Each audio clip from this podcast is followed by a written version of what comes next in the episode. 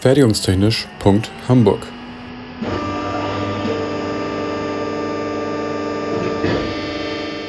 Ein Podcast rund um die Produktion.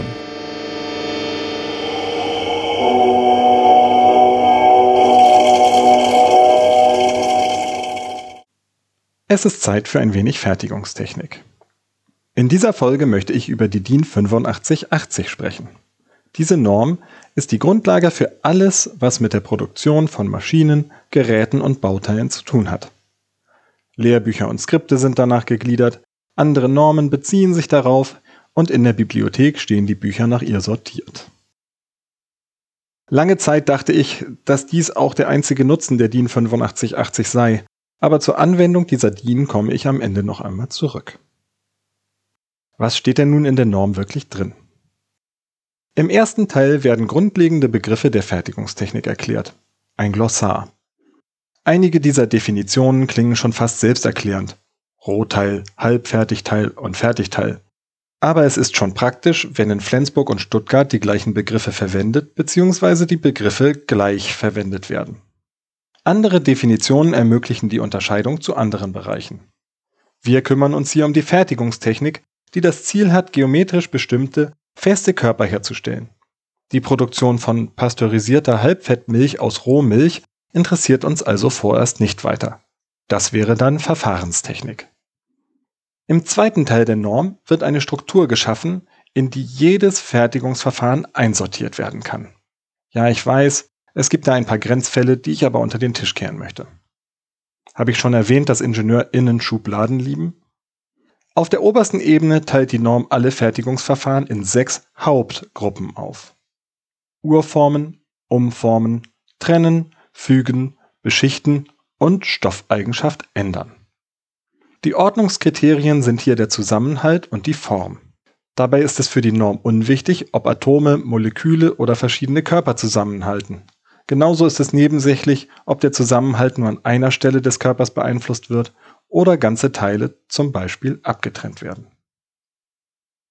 Zusammenhalt kann man schaffen, beibehalten, vermindern oder vermehren.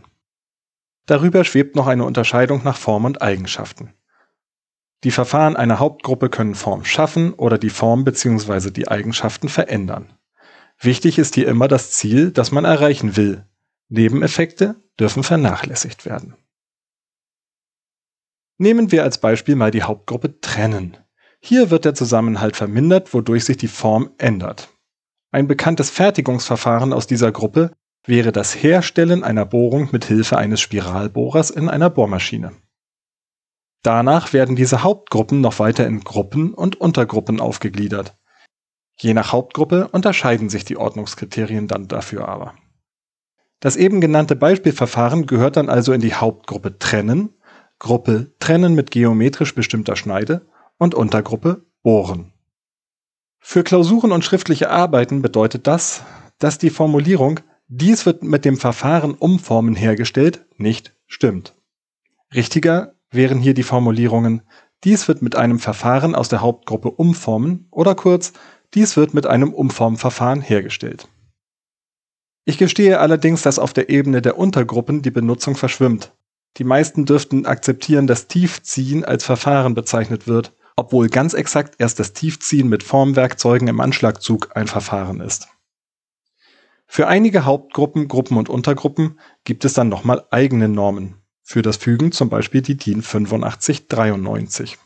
Ich spüre hier das Potenzial für viele weitere Podcast-Folgen. Doch wofür benötigt man diese Norm denn nun eigentlich? Ich gebe zu, dass diese Norm historisch gewachsen ist. Gerade in der Sturm- und Drangzeit der Produktionstechnik, die vor der Erfindung und weitreichenden Nutzbarkeit des Internets und schneller Suchalgorithmen lag, war es durchaus wichtig, entscheiden zu können, welche Literatur für eine Expertin relevant war und welche Werke ins Institutsbücherregal gehörten. Aber auch heute noch ist es gut und richtig, diese Struktur zu kennen. Wenn ich alternative Fertigungsverfahren suche oder ich verwandte Verfahren nutze, um Berechnungen übertragen zu können. Welche Produkte sind mit einem vorhandenen Maschinenpark herstellbar? Muss ich mein Maschinenportfolio ändern, wenn ich bestimmte Verfahren anwenden will? Wo liegt meine Expertise und an welchen Stellen benötige ich Dienstleister oder Zulieferer aus anderen Bereichen? Lohnt es, sich das Wissen über ein Verfahren aus einer ganz anderen Hauptgruppe anzueignen? Oder bleibt der Schuster lieber bei seinen Leisten? Aber selbst wenn diese Norm nur dabei hilft, bei der Klausur schneller die passende Formel zu finden, hat sich der Aufwand doch gelohnt. Ich persönlich bin übrigens so alt, dass ich früher noch dachte, dass DIN für Deutsche Industrienorm steht. Heute wissen alle, es steht für Deutsches Institut für Normung. Zum Schluss noch was ganz anderes. Denkt mal drüber nach, dass Studierende sowohl das Produkt als auch die KundInnen einer Hochschule sind. Fertigungstechnisch.hamburg ist eine Produktion des IPT an der HW Hamburg. Die Inhalte stehen unter der Lizenz Creative Commons Attribution Non-Commercial 4.0 International. Infos zur Lizenz unter creativecommons.org. Verantwortlich für die Inhalte des Podcasts ist Benjamin Remmers. Meinungen gehören den jeweiligen AutorInnen und nicht der HW Hamburg. Weiterführende Links und falls vorhanden Formelzettel finden sich in den Shownotes bzw. auf der Homepage. Für Fragen, Wünsche und Anregungen erreicht man uns unter info@fertigungstechnisch.hamburg oder bei Twitter unter @fertigunghh. Es gelten die Datenschutzbestimmungen der HW Hamburg.